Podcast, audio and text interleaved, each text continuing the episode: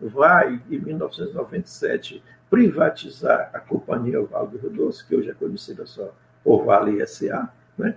Companhia Vale do Doce é, é, é, privatizada ou vendida ou entregue por quase nada, repassada por pouco mais de 3,3 bilhões de dólares. Os japoneses tinham colocado um ano antes 10, 10 bilhões, ninguém entende até hoje por quê. Se valia 100 e alguém quer comprar por 10, mas eu só vendo por 3, que porra é essa, né? Então, é dessa forma que esses governos canalhas né, têm justamente atuado na Amazônia para possibilitar o saque e também se favorecer né, dessa, dessas situações. Atenção, está no ar. Vozes. Vozes. Vozes Populares, o podcast que escuta o que o povo brasileiro tem a dizer.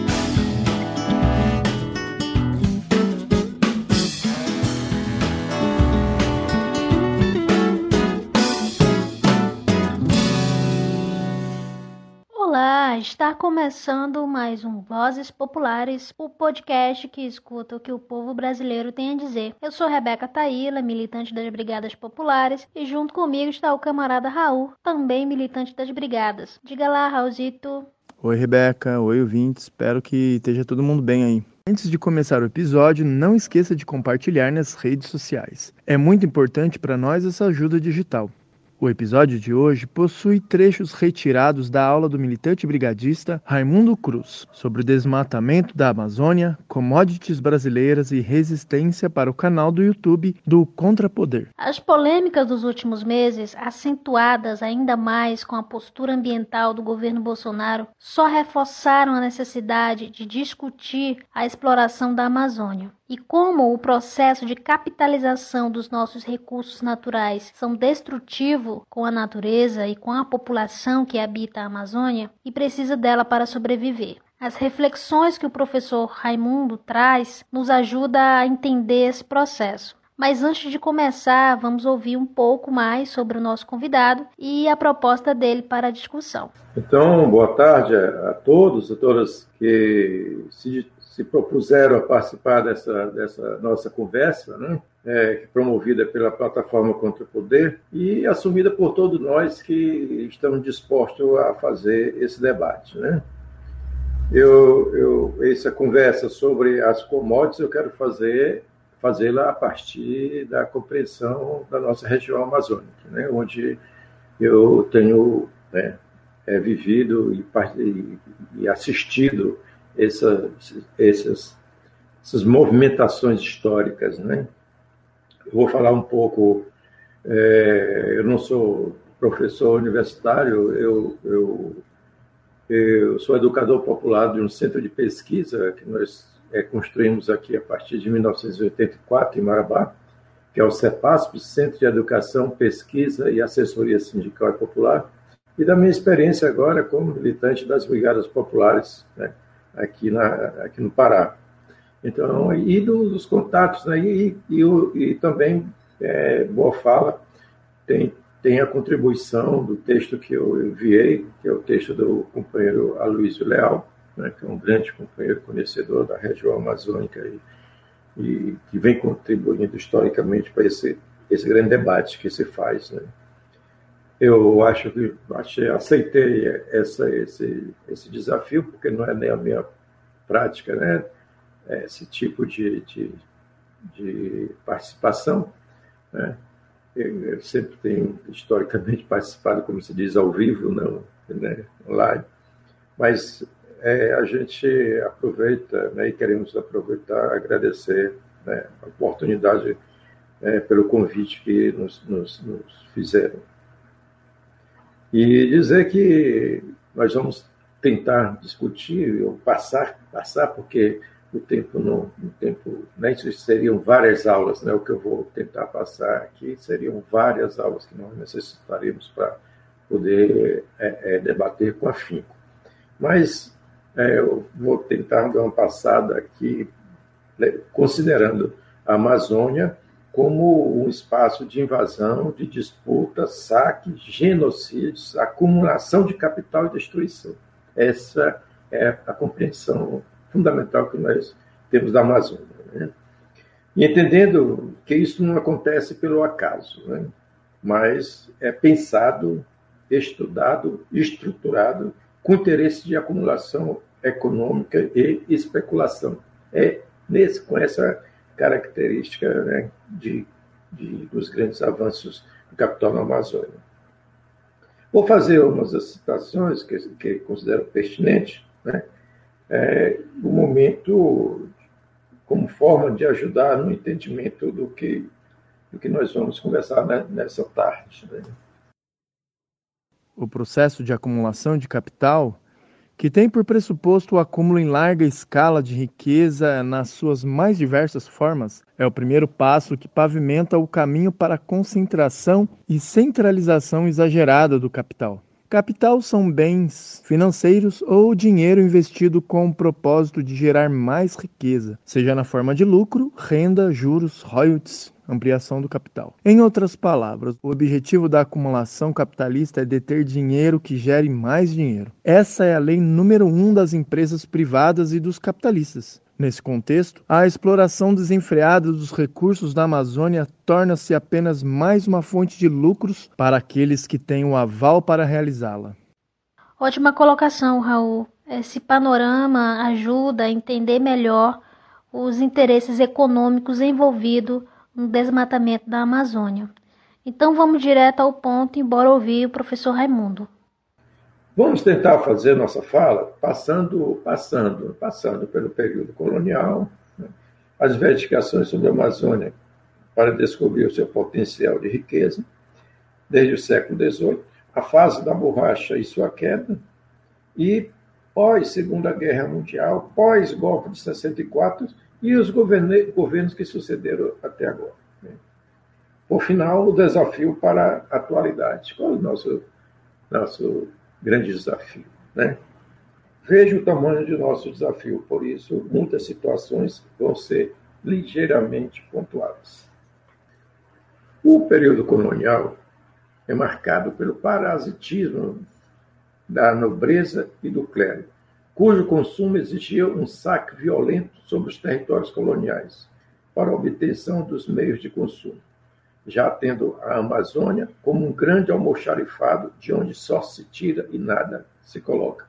Essa, essa, essa fala do almoxarifado foi muito usada né, pelo companheiro Lúcio Fábio Pinto, grande companheiro né, daqui de Pará, que Belém, vocês devem conhecer, que trabalhou muito sobre essa intervenção do capital na Amazônia, né, desde a década de 80 até os dias de hoje. Gostava muito de tratar nesse, com esse aspecto. Né? E a, a, a escravização indígena e o genocídio devido ao regime de trabalho. Então, o, o, tanto o, né, os sacerdotes como os chamados colonos portugueses né, é, usaram de muito do, da força de trabalho indígena forçada, né? Porque, não muitos né, é, indígenas foram realmente é, cercados e forçados a trabalhar, e isso influenciou muito na destruição de suas culturas e também é, na redução do seu tempo de vida. Então, muitos morreram pelo trabalho excessivo né, é, nessas áreas né, forçadas. É, e isso, os colonos portugueses produziu aqui o que o, o, o companheiro Luiz gosta de dizer, o parasitismo característico da sua formação social, constituindo-se em uma classe preguiçosa apoiada sob a exploração desumana do trabalho do índio. Isso. Então, essa é uma das características né, dessa, desse momento colonial da Amazônia. Na segunda, é, é, ainda seguindo né, a contribuição do companheiro Aloysio, é, diz que a, a resistência dos índios, a invasão impune dos seus territórios e a arrogância assassina do invasor era respondida com a pronta ação de um aparelho institucional de repressão muito bem articulado, no qual tinham poder de decisão e mando os funcionários do Estado burguês e a igreja. Então, essa relação do Estado burguês e a igreja formava o grande aparato repressivo da época é, para aprisionar indígenas e forçá-los a trabalhar. Se ainda assim, assim, dois séculos se passaram com a progressiva e incessante extinção dos indígenas na Amazônia. Primeiro, com o morticínio direto decorrente da sua expropriação e escravização pelo português mercantilista. Depois, com o acabamento deste processo pelas medidas que terminaram por reduzir a descaracterização total da sua cultura e caboquizá-los progressivamente até que deles apenas restasse uma lembrança vaga e remota como objeto de curiosidade cultural. Então, é uma, uma, uma grande crueldade foi desenvolvida nesse período né, para que já se iniciasse a apropriação, principalmente das riquezas na região amazônica, e já iniciando um processo né, de, de acumulação. Na segunda metade do século XVIII, com influência da Revolução Industrial, há uma significativa mudança no interior das classes burguesas, dando ênfase a uma organização produtiva voltada para a acumulação do capital, que isso vai influenciar tanto é, é, em Portugal como vai influenciar as suas colônias, principalmente aqui no Brasil. O predomínio da burguesia como classe dominante implicava a estruturação de todo um processo de produção científica e tecnológica voltado aos objetivos de acumulação, que deveria incluir como objetivo de interesse tudo o que potencialmente pudesse privilegiar a valorização do capital. Nesse sentido, a Amazônia passou a ser uma dessas áreas de interesse científico burguês, voltado para a produção de acumulação de capital. Nessa perspectiva científica, várias expedições se, se deslocam para a Amazônia, de ingleses, franceses, alemães e americanos. Vão priorizar a borracha como interesse de investigação científica, que é o que aparece é, nas, nos estudos, né, nos conhecimentos da, da, da região. Logo, a Amazônia começa a ser revelada ao mundo segundo a perspectiva de acumulação de capital. Assim, o conhecimento sistemático da Amazônia passa para o domínio das avançadas sociedades capitalistas. Duas nações vão se voltar para a Amazônia, principalmente, com maior ênfase, né? que é a Inglaterra e os Estados Unidos. Após a proclamação da independência do Brasil e Portugal, inaugurou-se a subordinação da economia brasileira ao capitalismo inglês. Com isto, a Amazônia passa a ser considerada como um empório de, matéria-prima para atender ao imperialismo.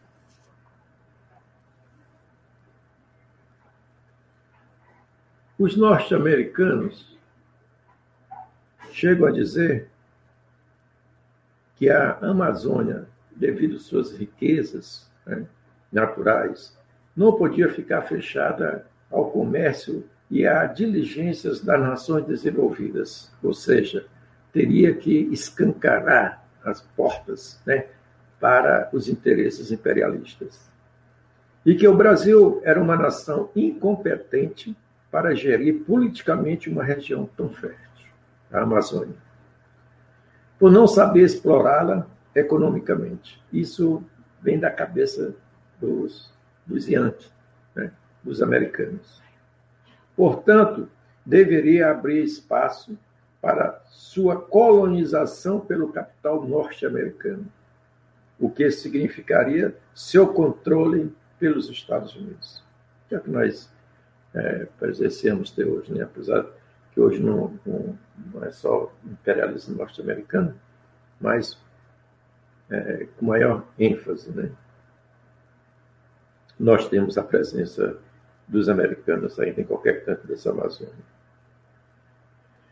Com o início da produção da borracha, a partir de 1870, mais ou menos, em escala que exigia a acumulação, se inicia o grande período expressivo da contribuição da Amazônia à acumulação mundial.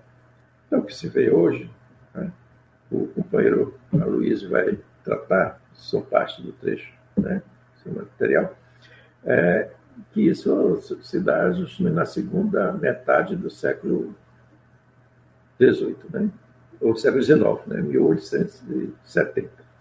Para garantir essa produção, vão ser desenvolvidas relações de exploração fundamentalmente desumanas à força de trabalho trazida do Nordeste brasileiro. Grande quantidade de nordestinos que são trazidos nesse período para a produção da borracha né, na Amazônia.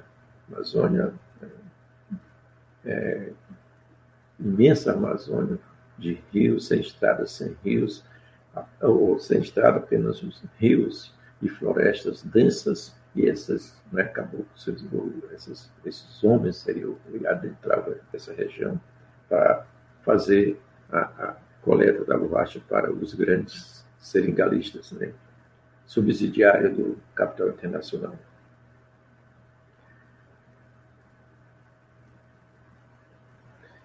Nordestinos empurrados rio adentro, deserdados, que lá ficaram amarrados à miséria, vivendo ao nível de pobreza absoluta. Nesse período, o, predominava na relação entre é, seringaristas e seringueiros, né, ou patrões e trabalhadores, a relação a, a, era a relação era do aviamento. Então, aviamento é aquilo que as pessoas tiram antes de, de ir para a área de trabalho não computa valor, computa quantidade. Depois que no final da safra de entregar o produto, o patrão vai ver preço do, da produção que está naquela época e o preço do alimento também naquele dia. Não aquele dado, não o preço do quando ele retirou no barracão, mas no final, quando ele vai acertar a conta. Geralmente, esses trabalhadores dificilmente tinham saldo. Então, ficava cativo para trabalhar para pagar a dívida que foi contraída naquele período. Então, isso funcionou muito, tanto na questão da borracha, como funcionou aqui no sudeste do Pará com a exploração da castanha, da castanha do Pará, que depois chamamos castanha do Brasil. Né? Era um processo de aviamento. Então, as pessoas ficavam cativas, muitos ficavam cativos a vida inteira, outros fugiam quando. Mas na, é, na exploração da borracha era mais difícil. A, as áreas para que as pessoas pudessem é, sair. Né? O, o, o, assim chamado ciclo da borracha, aí abre aspas, né?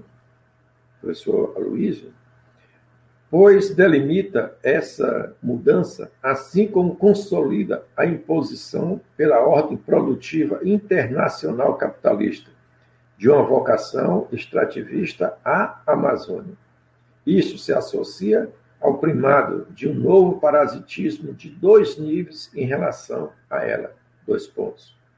O parasitismo do capitalismo, a nível internacional, sugando dela uma gigantesca quantidade de valor para acumulação no período industrial, sob a forma de riquezas naturais, e que tem seu marco histórico inicial com a exploração gomífera da borracha. E, a nível regional, o parasitismo dessa classe dominante subsidiária, dessa subburguesia que se nutre da miséria social redefinida pela inserção da Amazônia a esse circuito da acumulação. Portanto, essa situação configura o parasitismo associado de segmentos da burguesia ao âmbito regional e internacional, sobre as camadas exploradas da sociedade amazônica, num quadro característico do desenvolvimento combinado. Fecha aspas. O governo Bolsonaro nunca se preocupou com a Amazônia enquanto a maior floresta tropical do mundo e uma região de alto valor estratégico para o Brasil e sua soberania. O que de fato lhe preocupa é como conseguir agradar o agronegócio, os latifundiários e, sobretudo, a elite agrária brasileira, dando passe livre para as motosserras e tratores. A exploração da terra e da força de trabalho do povo brasileiro é, infelizmente, elemento fundante da história de nosso país. Em 1977, Darcy Ribeiro postulou: Nunca se viu, em outra parte, ricos tão capacitados para gerar e desfrutar riquezas e para subjugar o povo faminto no trabalho, como os nossos senhores empresários, doutores e comandantes. Eles tramam e retramam, há séculos a malha, a malha estreita dentro da qual cresce deformado o povo brasileiro. A partir da Segunda Guerra Mundial, é, o, os Estados Unidos, né, que sai da guerra né, com, já com é, sem, ser, sem ser diretamente atingido, diretamente fisicamente né, atingido, né? e saiu da Segunda Guerra como uma, uma grande potência. Né? A grande riqueza já acumulava mais de 50% da riqueza de todo o planeta. Né? E os outros países saíram arrebentados. E vão se constituir uma perspectiva de criar um novo poder de dominação, vão se, se juntar para é, é, construir a nova ordem econômica mundial. Mas só esses países, né, Estados Unidos, Alemanha, Inglaterra, França, Japão, né, é, Rússia, Espanha, esses, só esses países não tinham a condição de fazer essa, essa grande retomada né, é, é, de recuperação e, e do processo de acumulação capitalista. Então, tiveram que incorporar nessa economia os países periféricos né, da África, é, da Ásia e da América Latina. Mas com uma, uma severa condição: que esses países da periferia da África, da Ásia e da América Latina participariam do processo apenas fornecedores de matéria-prima. Essa era a condição, e que é a condição que, até hoje, que esses governos subalternos né, é, se comprometem. Então, dentro dessa, dessa lógica, os Estados Unidos é, é, se, se propõe né, e procura desenvolver a possibilidade de ser o grande chefe do império, construir um grande império a partir dos seus interesses. E os países que não, não vão aceitar essa lógica perversa de apenas ser fornecedores de matéria-prima, mas se tornarem-se uma verdadeira nação, né, uma nação do seu povo, uma nação para né, si, não uma nação para os estrangeiros, essas nações elas vão sofrer brutalmente intervenções. Né? Primeiro, os Estados Unidos sempre usou de, de um tripé. Primeiro, ele faz a intervenção econômica, depois a intervenção política e, por fim, se não der, é, é a intervenção militar. E às vezes ele atua de uma vez só com todas as as intervenções. Né? É tanto que nesse período, né, período pós Segunda Guerra Mundial, os Estados Unidos constitui uma grande estrutura, né, Banco Americano, Banco Interamericano e Fundo Monetário Internacional, justamente para trazer, né, de, trazer, pertencer a, a busca de, de recursos né, para, para se desenvolver, entre aspas. E o Brasil tenta avançar na perspectiva né, de pensar em seu povo, de pensar a sua nação. Mas isso dura pouco, porque em 1964 é dado o golpe militar. O golpe militar, todos nós conhecemos, né? um golpe militar orquestrado pelos Estados Unidos, né? com apoio principalmente da sua grande instituição, que é a USAID, né? e para depor o governo e colocar um governo que lhe, lhe servisse né, para os seus interesses de apropriação das riquezas na, aqui no país. Né? Porque isso ele fez em toda a América Latina. Quase toda a América Latina sofreu intervenções políticas financiadas pelos Estados Unidos. A possibilidade de, de derrubar os governos progressistas e colocar seus lacaios, né, que vão ser aqueles que vão ser os serviçais, né, os seus melhores gerentes, para que ele possa dominar as riquezas que ele necessita. Né. Então, com o golpe de 64, a Amazônia vai sofrer um, um grande, um grande impacto né, a partir de 1966. Né que a partir de 90, 1966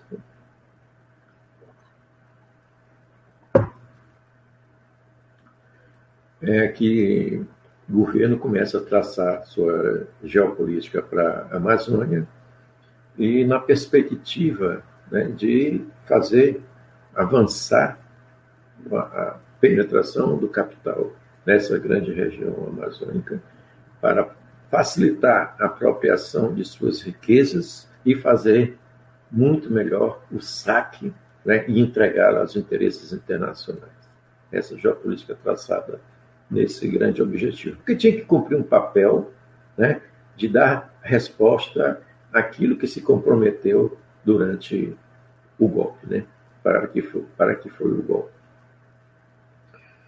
E nesse período, né, a partir de 66, eles vão criar os grandes instrumentos de possibilitar né, a chamada burguesia subsidiária, né, aqui, serviçal da burguesia internacional, e também a grupos internacionais que começam a, a, se apropriar de terras na Amazônia.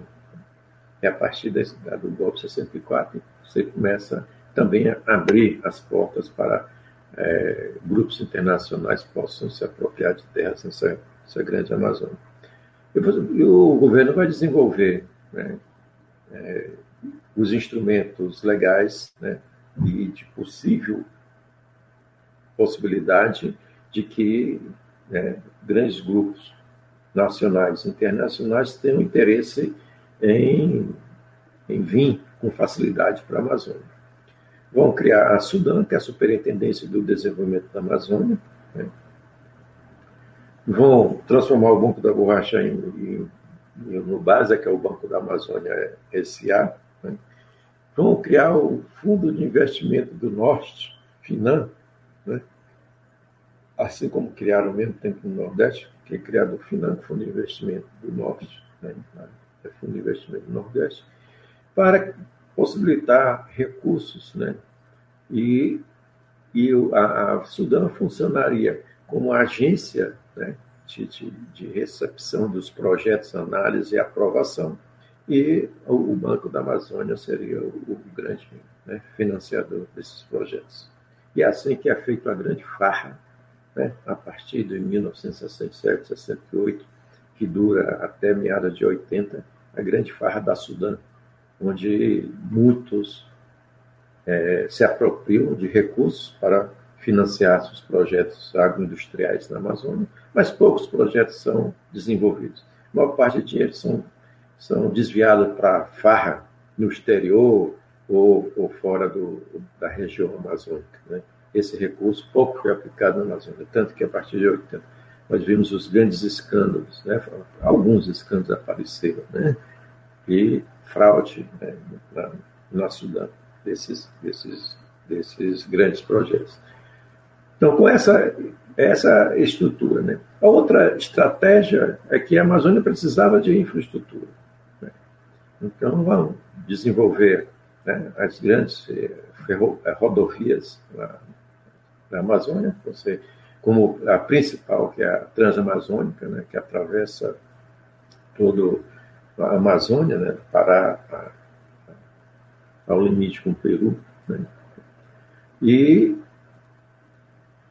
e, e, desenvolver uma outra grande estrada que hoje é grande escoamento de produtos do Mato Grosso, que é a Cuiabá-Santarém, né, e uma perimetral norte que sairia do, de Rio Branco, atravessava todo né, o estado do Amazonas para ligar com Boa Vista em Roraima.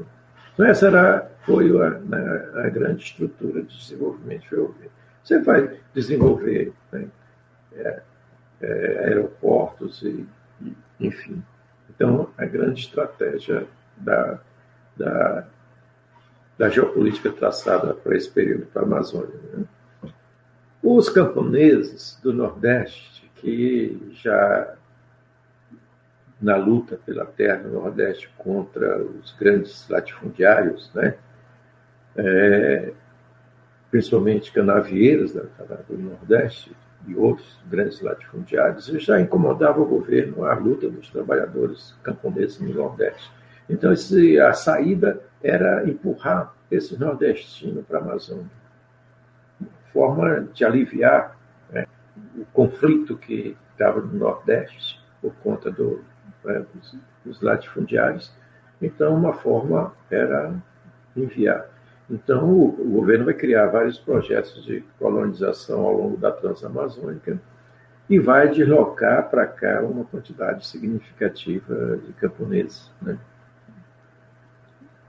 Mas o, o, objetivo não era resolver o problema dos camponeses, não era que os camponeses saíssem da condição de, de explorado do, do capital é, é, latifundiário, mas sim para vir, a dentro de pouco tempo, servir de mão de obra para as obras que já estavam previstas para a região amazônica, essas obras que hidrelétricas, é, ferrovia, rodovia, portos, aeroportos, né, dentro do grande traçado. Né?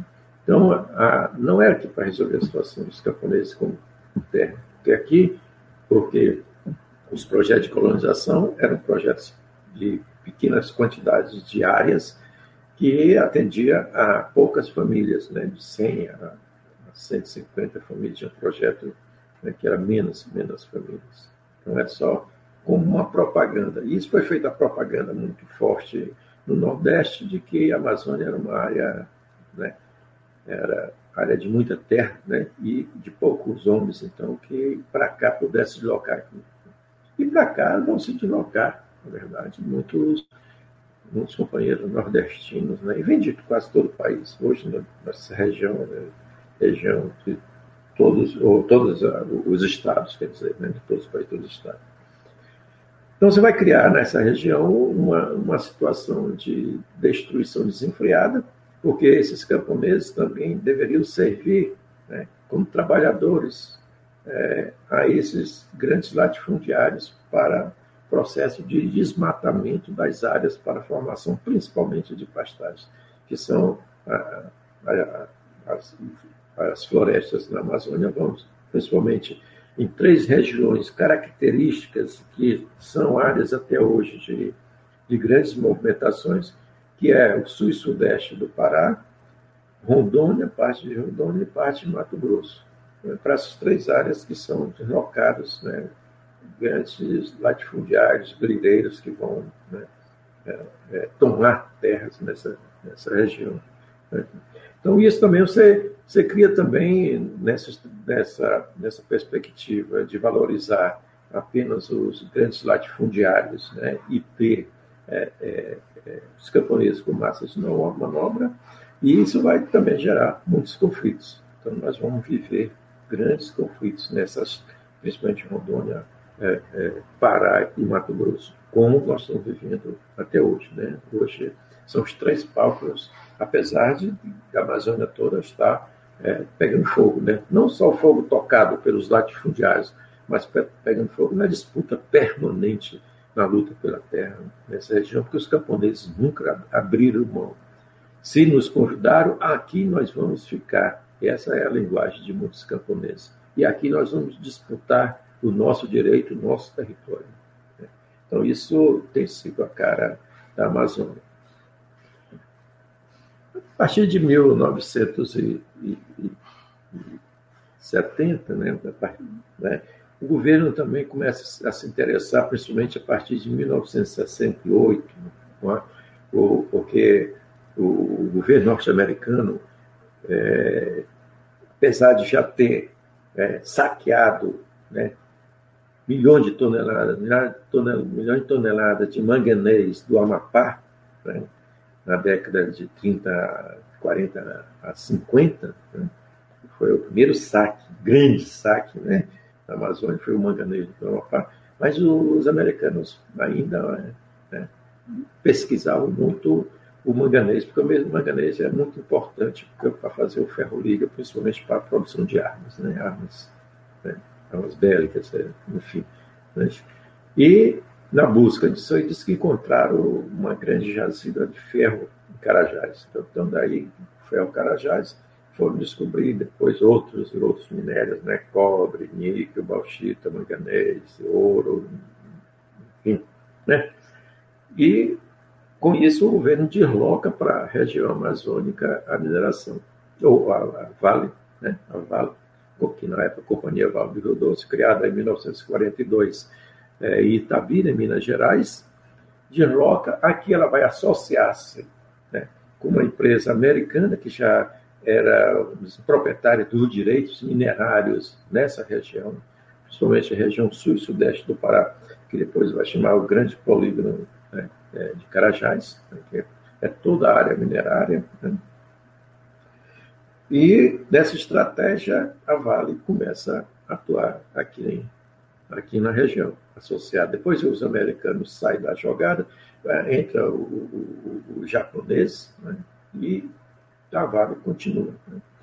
Em 1980 é criado um programa chamado Programa Grande Carajás, o que, que era o programa Grande Carajás? O programa Grande Carajás era para financiar principalmente o projeto Ferro Carajás, né? que era uma jazida estimada em 18 bilhões de toneladas, né? muito, muito minério de ferro. Foi dividido em três grandes serras, né? que é a Serra Norte, Serra Sul e Serra Leste. Então, esses são os grandes conglomerados de ferro ainda né? é, existente aqui na região. E então, a partir daí, a Vale vai começar a se estruturar. Aí nós vamos viver, no sudeste do Pará, a grande experiência de, de, de destruição da Amazônia. Né? A grande experiência. Porque, por um lado, a, a penetração do latifúndio, né, apoiada pelo Estado com, com, com concessão de áreas de até 3.600 hectares, através de licitações que eram feitas, camarada lá já tinha, no São Paulo tinha escritório próprio só para fazer intermediação, né? venda de áreas que não era deles, a área da União.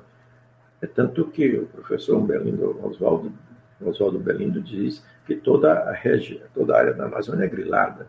Essa terra toda é da União, essa terra não pertence aos que dizem proprietários disso. Por isso que os camponeses também sabendo disso, né, se, é, é, entram para a luta para conquistar também o seu pedaço de terra. Então, nessa, nessa perspectiva, vai ser, vai ser necessário implantar grandes infraestruturas. Uma das grandes infraestruturas que vai ser implantada na região vai ser a hidrelétrica de Tucuruí.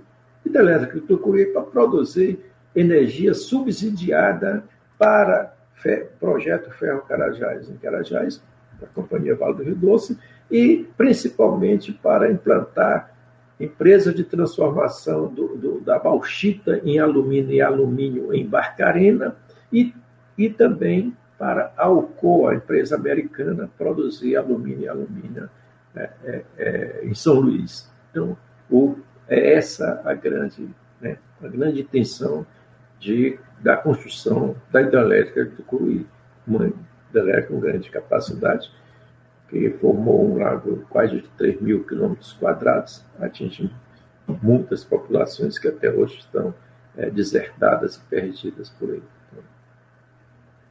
Então, é, então é nessa década, né, é, o sudeste do Pará vai sofrer os grandes impactos, que é o exemplo do impacto na Amazônia inteira com esses, esses grandes projetos de interesse de acumulação do capital colocado para cá. Aí você vai depois ter a construção da ferrovia, ferrovia de 980 quilômetros de, de Carajás a São Luís, que vai atravessar grande, várias comunidades, vários municípios, principalmente no estado do Maranhão, várias, muita infinidade de população de famílias vão ser, ter que ser afastadas, ter que ser retiradas desse local, para né, dar oportunidade para os grandes projetos que vão passar aqui, a ferrovia, para tirar o minério de Carajás para ser exportado pelo porto de Itaqui, no Maranhão. Então, dentro dessa. Aí não, não basta isso, a grande luta com os latifundiários, né? com os grandes grilheiros que se deslocam para cá nesse período, sabendo que vão ter dinheiro fácil, né?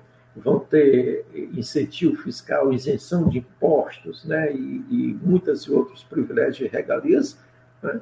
é, muitos recorrem, correm para cá é, para através de grilhagem, se apropriar de terras públicas na região.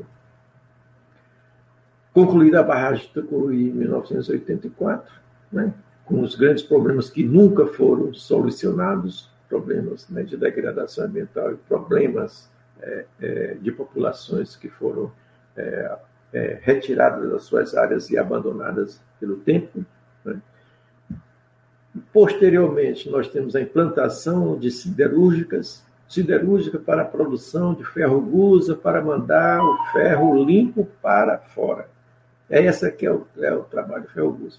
O que é o ferro gusa? É justamente você tirar o minério de ferro e colocar no alto forno, né, com mais de 1.500 graus centígrados, e junto com brita e carvão, e, e carvão vegetal, tudo mais, Dali vai sair, para um lado, a escória e para o outro lado vai ser o ferro bruto, que é o ferro limpo. Esse ferro limpo você manda, né? manda, você exporta, porque lá o pessoal não, não tolera mais sujeira, sujaram muito.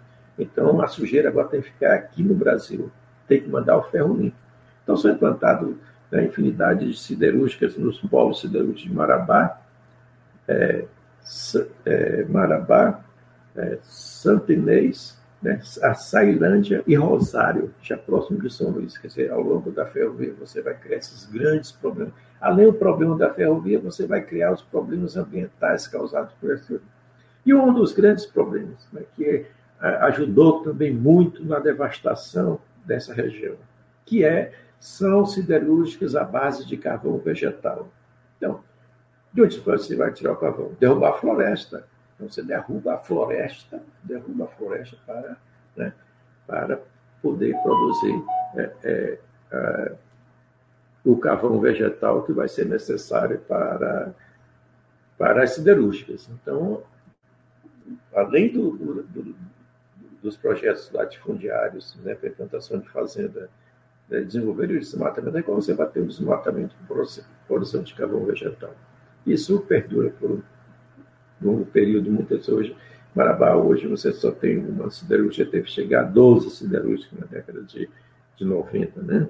Porque era fácil, né? E, e o dólar lá em cima, e o, o, produto vendido em dólar, os produtos aqui comprados em real e, e, e vendido em dólar. Então, muita gente ganhou dinheiro nesse processo e a destruição, a desgraça fica sempre para os amazônidas que habitam nessas, nessas regiões. Mas isso não é diferente, pois, mas, ah, mas isso foi na ditadura, sim, não foi, mas não foi diferente no, de lá para cá nos, nos, outros, nos outros governos. Né? Os outros governos seguiram a, a, a mesma lógica. Né? A, na década de 90, com essa, essa perspectiva de que, de que né, a mineração era já uma commodity de, de, de muita importância para, para a balança comercial do país, isso vai se tornar um projeto de governo. Isso não é mais um projeto da siderúrgica, vamos dizer assim, do seu João Pereira ou do, do seu Raimundo Pereira, não. É um, é um projeto de Estado, porque o Estado vai se apropriar de né, parte né, da renda desse, desse, dessa iniciativa. Né? Então, isso passa a ser um interesse. E todo o movimento ambientalista contra os problemas sociais e ambientais causados por esses projetos, principalmente pela, pela tanto latifundiário como pela mineração, esses, projetos, esses, esses, esses movimentos ambientalistas vão sofrer brutal intervenção, né, perseguição e opressão do Estado, porque agora o, o, o projeto é do Estado. Assim como os movimentos sofreram muita pressão ao enfrentar né, os latifundiários na região.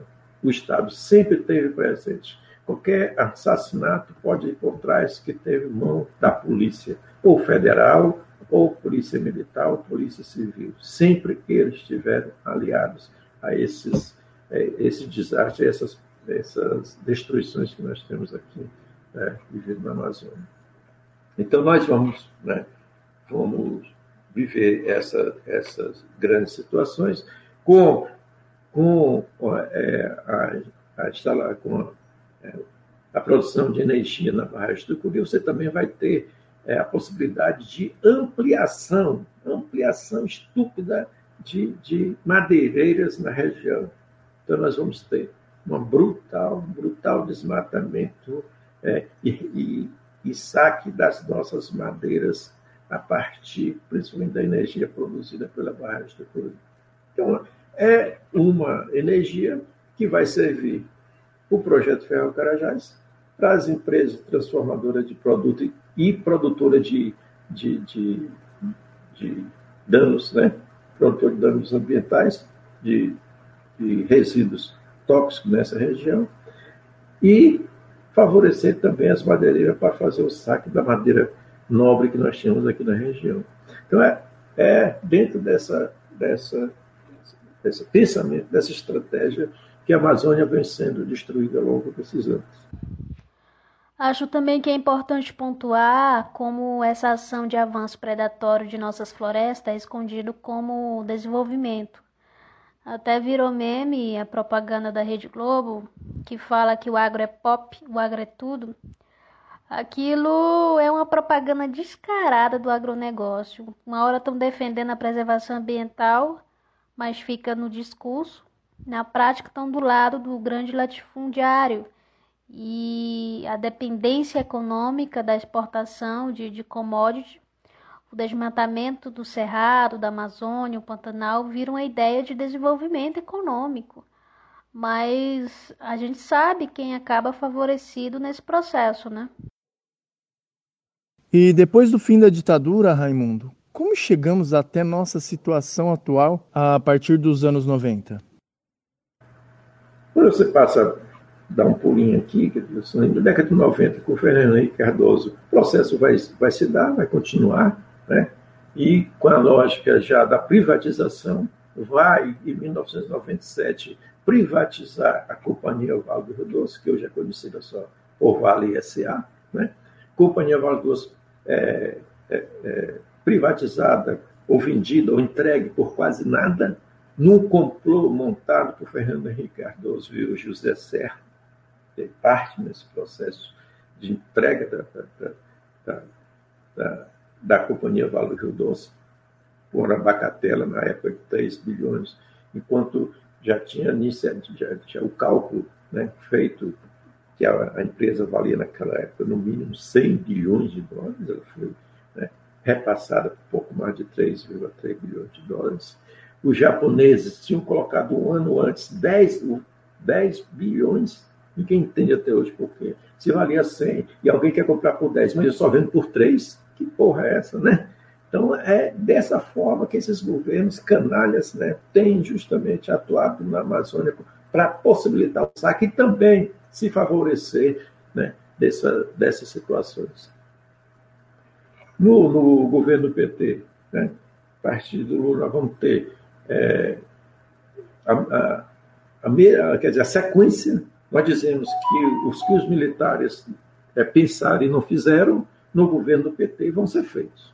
Né? Vão ser feitos, principalmente na Amazônia. da década de, de começa o, o né, é, dormiu a discussão sobre o grande programa de, de, é, de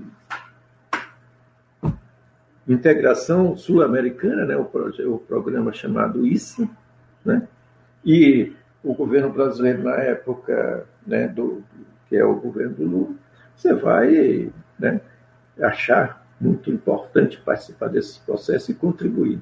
E aí nós temos o grande desastre que foi feito pelo um dos grandes desastres foi feito pelo governo Lula, que é em Rondônia, né, a construção da barragem de Santo Antônio Giral, que era uma exigência para é, apoiar a, esse problema do ISA, que é a integração sul-americana. Construiu os grandes lagos para navegações, que destruiu Rondônia, destruiu Rondônia. Você está vendo agora permanentemente os alagamentos e as populações que foram é, afetadas foram afastadas, tudo mais. Né? E o Lula vai se manter nesse vai achar importante, porque você está com, com o minério lá em alta, lá em cima, o preço do minério. Então, é importante para a balança comercial que esse projeto seja prioritário. Né? Aí você vai ser projeto prioritário, quer dizer, e aí você tem que cada vez mais, né? E, e, e quando cai o preço, você, o, que, o que, que as empresas fazem? Retira mais, retira mais, porque para equilibrar o valor. Então você tem um saque e a destruição generalizada. Nós dizemos que nós conhecemos aqui, nós temos vários projetos aqui. Nós temos o projeto Ferro, que foi implantado em 1985, né, que é a primeira, primeira leva de de, de tirada, de, de, exportação do minério de Carajás em 1985. Depois nós temos a instalação do projeto é, Sossego para exploração de cobre encanando os Carajás. Temos o projeto né, de, de, de níquel em, em Orilhanda do Norte. Temos o projeto de ferro Serra Leste no município de Curanópolis. Temos o projeto Salogo de, de, de extração de cobre no município de Marabá estamos cercados de problemas, né? é, com riscos imensos, porque a exploração de cobre é, ela acumula milhões, milhões de toneladas, né? milhões de toneladas de metro cúbico de substâncias tóxicas, de resíduos tóxicos, que se essa barragem venha desabar, não é a, com o minério, o resíduo do ferro, o rejeito do ferro é muito mais. Né? Então, nós vivemos aqui que nós dizemos que é um, uma bomba que está para qualquer momento né, é estourar. Que nós, é, que nós escrevemos uma época, que é um texto que nós chamamos Alerta para uma Tragédia em Curso. Logo depois da, da, da barragem de Mariana, nós escrevemos um texto sobre Canaã, né? mas isso tem que ser lutado, mas nada tem se feito para tomar posição em relação a isso. Então, o governo vai se manter nisso. Então, a mineração vai expandir. Quando é em 2010, a, a 2010 o governo da Dilma o governo da Dilma lança um programa nacional de mineração em 2030. Plano Nacional de Mineração 2030 com uma perspectiva brutal de ampliação da produção e prospecção na Amazônia inteira para identificar minerais que ainda não foram é, identificados. Então, esse era o grande plano colocado para a Amazônia, principalmente pelo governo da Dilma, com o chamado Plano Nacional de Mineração 2030. Então, é dessa forma que esses governos enxergam a Amazônia com a possibilidade de saque, com a possibilidade de contribuir com a acumulação de capital, com a possibilidade de que o capitalismo se mantenha vivo a partir das matérias-primas tiradas da Amazônia. Então, então, por isso que eu digo que todos, todos os governos pensam na mesma língua. Agora, agora, nós estamos vivendo uma situação que é pouco similar, né? que o período da, da ditadura, que nós estamos dizendo com a militarização do campo novamente. Quer dizer, ele nunca foi desmilitarizado, na verdade, né? mas cada, cada governo faz sua intensificação. Então, nós estamos vivendo agora, uma, de novo, uma intensificação é, é, é, da, da, militarização né, na Amazônia, né, com, o, é, o, com, a, com a criação do Conselho da Amazônia, colocado como presidente desse conselho o vice-presidente da República, a criação da, da, né, da lei, da garantia da lei e da ordem. Né? O que, que, é isso? É justamente a mesma estratégia histórica né, que vemos anos atrás, tempos atrás. Perseguição daqueles que resistem e lutam em defesa da Amazônia. Perseguição de camponeses, índios e quilombolas. E isso o presidente não tem, é, é, é não tem escrúpulo para né, não dizer. Né? Ele disse né, com todas as palavras, né, que esses têm que ser exterminados. Então, essa estratégia não é estratégia de garantir a segurança da Amazônia ou o desenvolvimento da Amazônia. Isso é para garantir aos interesses dos grupos nacionais e internacionais que saqueiam e que destroem a Amazônia. Então, essa é a estratégia do governo. Recentemente foi lançado um plano, um plano, um programa, né? Programa 2021-2023, um programa, é, minera, programa Mineração e Desenvolvimento, de Mineração e Desenvolvimento. Quer dizer, com a perspectiva de quê? De facilitar, facilitar, nos planos tem lá, colher alguma coisa rápido, é, é, facilitar, facilitar cada vez mais as empresas a se apropriarem destas riquezas e fazerem mais facilmente o saque. Então é isso que principal no, no plano. Principal no plano é isso. Né? É, quando, o, o, quando a ditadura né, militar do golpe de 64 fez a revisão do, do, do Código Mineral em 1967, a revisão desse código foi para quê? Para quebrar algumas barreiras que criavam alguns empecilhos de facilitação da penetração de entrega das riquezas dos minerais da Amazônia. O Vicente foi, foi para isso. E agora, vocês estão vendo a quebra, a quebra é, é, da legislação ambiental ou das resoluções do CONAMA, né? quebra das resoluções do CONAMA para escancarar, esculhambar, acabar de vez com, todos os, com todas as riquezas naturais que nós temos, causando as grandes degradações ambientais. Então, nós vivemos num, num, num momento que nós consideramos, se nós já tivemos momentos críticos, nós estamos vivendo um mais crítico ainda, que é uma sequência do processo de saque e destruição da Amazônia invasão do capital e a possibilidade da Amazônia continuar servindo para acumulação e para né, é, restauração ou, ou, ou, sobrevivência do capital. E a crise, a crise do capital nesse momento exige né, a penetração em todas as áreas de recursos naturais possíveis né, de dinamizar a chamada economia, garantindo que o capitalismo se mantenha, se mantenha vivo. Para Bolsonaro e sua corja, aqueles que lutam pela Amazônia e que resistem diariamente contra um governo genocida devem ser exterminados.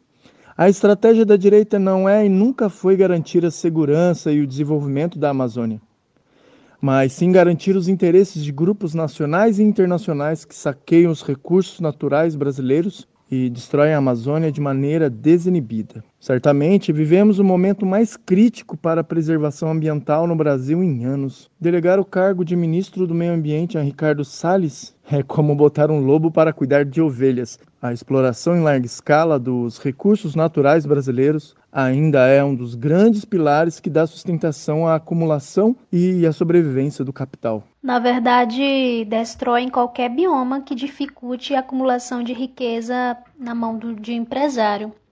Por exemplo, o Mato Grosso do Sul é um estado dominado pelo agronegócio. Dados de 2018 do Ministério da Agricultura, Pecuária e Abastecimento mostram que o agronegócio representa 95,5% das exportações do estado. Os latifundiários da região têm muita influência, não só na economia, mas também na política. O que é possível perceber pelos oito deputados federais que representam o estado na Câmara, onde seis compõem a famosa bancada do boi. Só para ter uma noção, 23 de 35 milhões de hectares de extensão que tem o Estado são para produção agropecuária. É muita coisa. E acaba que a expansão das fronteiras do agronegócio é essencial para aumentar os lucros do, do grande fazendeiro. Até por isso que se intensificam as disputas entre os indígenas que tentam manter suas terras e os grandes proprietários da região. O que o professor pensa sobre a resistência popular e esses avanços? Eu gostaria de encerrar essa, essa fala e esperando que, no mínimo, tenha contribuído com alguma coisa, porque, porque é isso mesmo, a fala não é 100% aproveitar. Você aproveita algumas coisas que né, o camarada fala, então espero que a gente tenha, tenha aproveitado alguma coisa e dizer o seguinte, que é o grande desafio nosso nessa região amazônica agora é dos camponeses. 2019 para cá, nós tivemos uma infinidade de assassinatos de indígenas aqui no, próximo do Pará, aqui no estado do Maranhão. Tivemos assassinatos no Pará, tivemos assassinatos em Rondônia, tivemos assassinatos em Mato Grosso. Enfim, é, os camponeses são as forças de resistência nessa região amazônica e precisa que a sociedade compreenda dessa forma camponeses, índios e quilombolas são as resistências históricas, os ribeirinhos, pescadores, extrativistas, que nunca foram vistos pela sociedade, né? precisam que seja compreendido que esses são os guardiães da floresta amazônica, esses são os guardiões, guardiões da Amazônia, e precisa que todos nós olhemos com bastante carinho e com vontade de apoiar essa grande resistência. Vou encerrar agora colocando aqui uma, uma citação uma citação que eu acho que é pertinente, que é do Estivas Mesaros, né? É, em, né? O Estivas Mesaros, em Para Além do Capital, diz que a terceira fase, potencialmente mais mortal do imperialismo hegemônico global, que corresponde à profunda crise estrutural do capital no plano militar e político, não nos deixa espaço para tranquilidade ou certeza. Pelo contrário, lança uma nuvem escura sobre o futuro, caso os desafios históricos postos diante do movimento socialista não sejam enfrentados com sucesso enquanto ainda há tempo. Por isso, a nossa frente deverá ser o século do socialismo ou barbárie. E aqui eu encerro. Muito obrigado. Muito obrigado, professor Raimundo, por ter disponibilizado essa aula. Foi uma conversa muito boa e, e, que, com certeza, proporcionou uma base muito relevante para as lutas de resistência da Amazônia dos povos indígenas, quilombolas, camponeses e pequenos agricultores.